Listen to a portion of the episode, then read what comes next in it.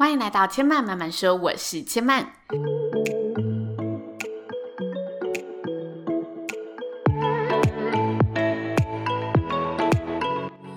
目前频道在 Apple Podcast、Spotify、Google Podcast 都听得到。喜欢的朋友，欢迎帮千嫚订阅并留言评论，让更多人可以认识千嫚慢慢说喽。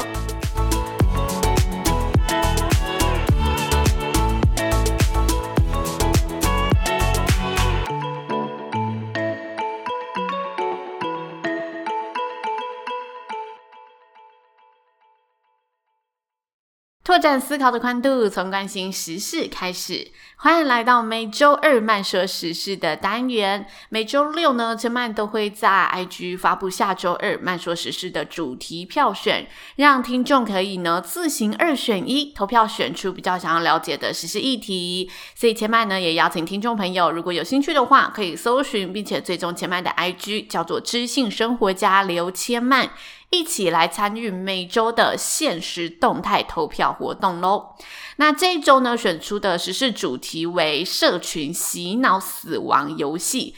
这名称听起来啊，很像一个小说的故事情节，还是电影情节一样。但没有想到，这个是真实时事当中发生的一个社会事件。在便利的网络时代中，我们可以更方便、更及时的吸收各式各样丰富的资讯。但同时，这个网络也可能让我们更快速、更没有防备的、更轻易卸下心防的掉入各种黑暗陷阱。而蓝鲸游戏就是近期引发关注、掀起讨论的社群洗脑自杀游戏。上周呢，花莲市议员他在议会中提出，花莲国中的校园里疑似出现了蓝鲸游戏的自杀群组，家长们担心学生会因为受到同才的影响，在没有办法明辨对错、一知半解的情况中，加入这个以任务式包装的自残游戏。因此，要求教育部和学校老师们以及各家家长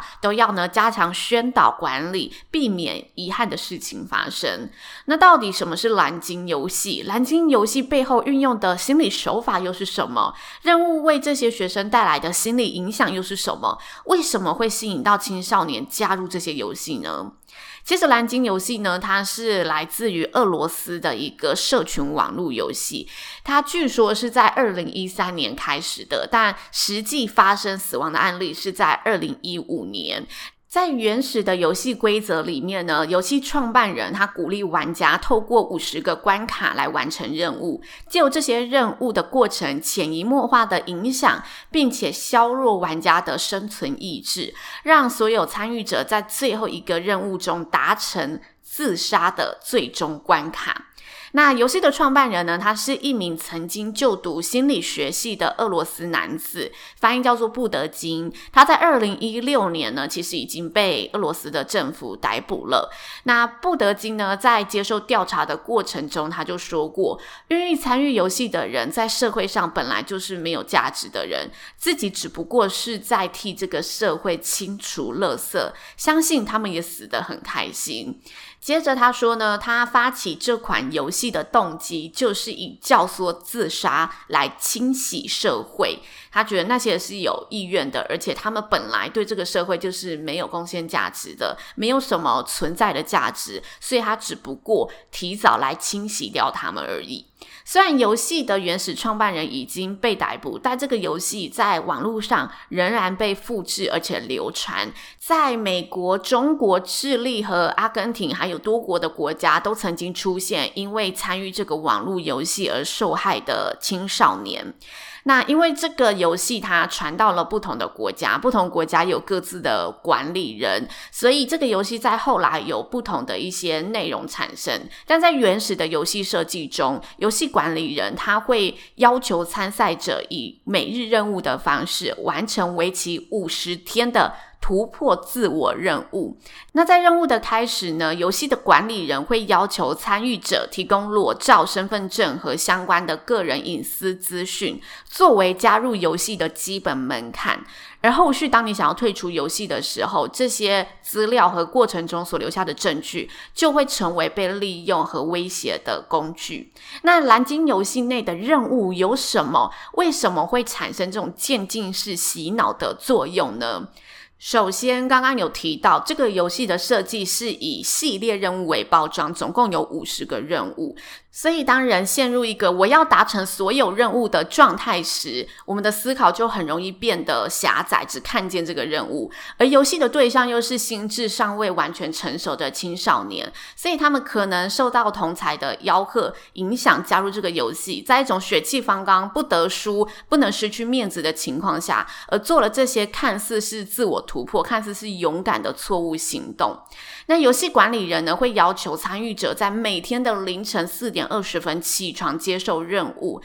这个时间其实就是打乱参与者的生理时钟和睡眠，借此影响人大脑休息的时间，让参与者在大脑极度疲惫的情况下接受那一些会引发负面情绪的任务。那任务有可能是要你看完一部血淋淋的自残影片，然后这些影片它配着很恐怖的一些音效，或者是让人会觉得呃很毛骨悚然的一些尖叫声等等的，或者是他会要求你要看一整天的恐怖电影，或者在指定的位置上画下伤口自残等等的，每天的任务呢都不尽相同。参与者呢要证明自己完成任务，才能呢参与接下来的游戏。那要怎么证明呢？就是你必须拍摄下来，可能要录影，可能要照片回传给他，告诉他你完成了。证明的方式就是你要有这一些真实的证据。但是呢，当参与者在中途想要退出游戏时，这些照片、影片，他这一些呢，证据就会成为管理人掌控你、控制你的一个把柄，会让参与者产生害怕退出，或者有一种觉得，哦，我怎么会做出伤害我自己的事情？而且对方威胁我要把我这些资讯告诉我的家人，我觉得我好愧对于我爱我的人，愧对于我的爸爸妈妈，所以我只好因为这个羞愧感，因为这个害怕而继续去完成任务。青少年就很容易有这种心理的想法元素产生。那在原始的游戏中，有个任务，我觉得很值得跟大家。探讨一下这会产生的心理过程。就这任务呢，是要求参与者在自己的身体上刻像鲸鱼的图腾，因为它叫做蓝鲸游戏嘛。后续的媒体、报章、杂志是推测蓝鲸游戏就是一种搁浅状态，就是他们是群体自杀、群体搁浅的一个游戏，所以它取名蓝鲸游戏是取这个含义。而蓝鲸就成为了这个游戏中的代表图示。那他会要求参与者呢，在身体上刻下一个蓝鲸的图腾，这个作用就类似啊，你加入个组织的标志。如果我本身对于这个游戏觉得是非常有认同感的，我是很认同这一个群组的参与者，我就会在自己刻下这图腾的这一刹那，更认同这个社群，加深自己已经是这里一员的一种归属感。那如果我是一种处于害怕心境的参与者，我因为在害怕之下要完成这个任务，我非常不想做，但我必须得在自己的身上刻下这个印记。这个印记就会让参与者有种被贴标签，甚至被羞辱的感受产生。而且，当你处于一个脑波极度脆弱的状态，觉得自己真的很没用，怎么敌不过这些害怕的情绪，没办法出来为自己抗争，反而这样去伤害自己。然后你开始把自己封闭起来，觉得我知道这是不好的，但我却一错再错，会让人在很脆弱的时候就觉得我就是越来越没用，我就是不值得拥有珍惜生命的这些好的想法。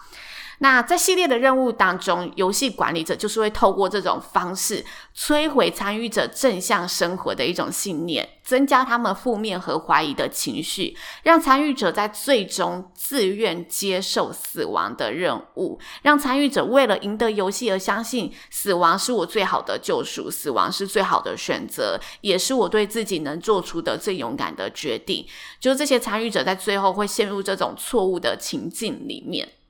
听到这里，大家是不是觉得这个游戏的设计者真的一直在攻一种心理战的感觉？当时在看这个游戏的时候，在看这个时事的时候，就让我想到吴康仁主演的一部网络剧，叫做《Code 浮士德游戏》。它好像也是二零一六年、二零一七年的片。那为什么我会想起这一部网络剧呢？因为吴康仁他在里面饰演男主角嘛，然后他就是因为投资赔钱，听到有个 App 城市，就是虚拟的社群城市，可以让你许下的愿望都成真。但是当你任务达成的时候，你就需要完成这个城市上的指定任务，作为还愿。那他刚开始呢，就抱持着好奇的想法，想说：“哦，我许个愿望，其实也无妨的尝试了。”但没有想到，最后愿望真的成真了。于是他开始还愿、许愿、再还愿，然后在一个一个指定的神秘任务中，迷失了自己原本是一个温和踏实的人。那因为他指定的这一些任务中间也有一些是非法的任务，所以他就卷入了一连串神秘的事件中。整部片的最后呢，你知道参与这些呃还愿过程的人、许愿过程的人，他都去世了，都意外的死亡了。但是这个 App 背后的操控者却继续出击，在找寻下一个加入游戏的许愿者和还愿者。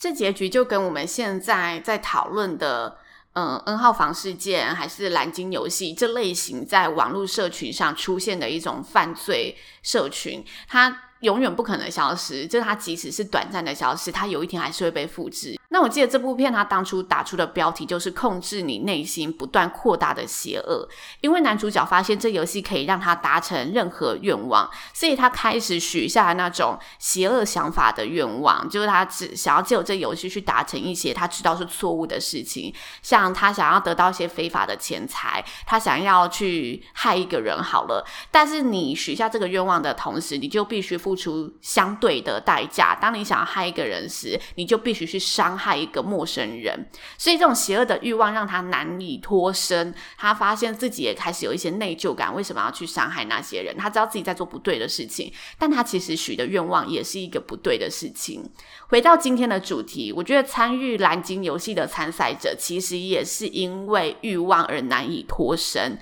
因为他锁定的社群就是。一些正在寻找被爱、被肯定、被关怀阶段的青少年，他们可能对这个社群充满着好奇的欲望，然后在现实生活中，他自己想要被关怀的欲望又缺乏了，想要被肯定的欲望也找不到了，所以他在这系列的恐怖游戏当中，他一步一步的达成这个任务，获得了这些肯定感，却不知道其实这是一个在摧毁你健康心智的地方，然后他在自我伤害的过程当中扭曲了他的价值观。他觉得这个自我伤害是让我可以被看见、被肯定的时候，我达成任务了，但他却没有嗯意识到，没有任何欲望是值得我们用生命为代价去付出的。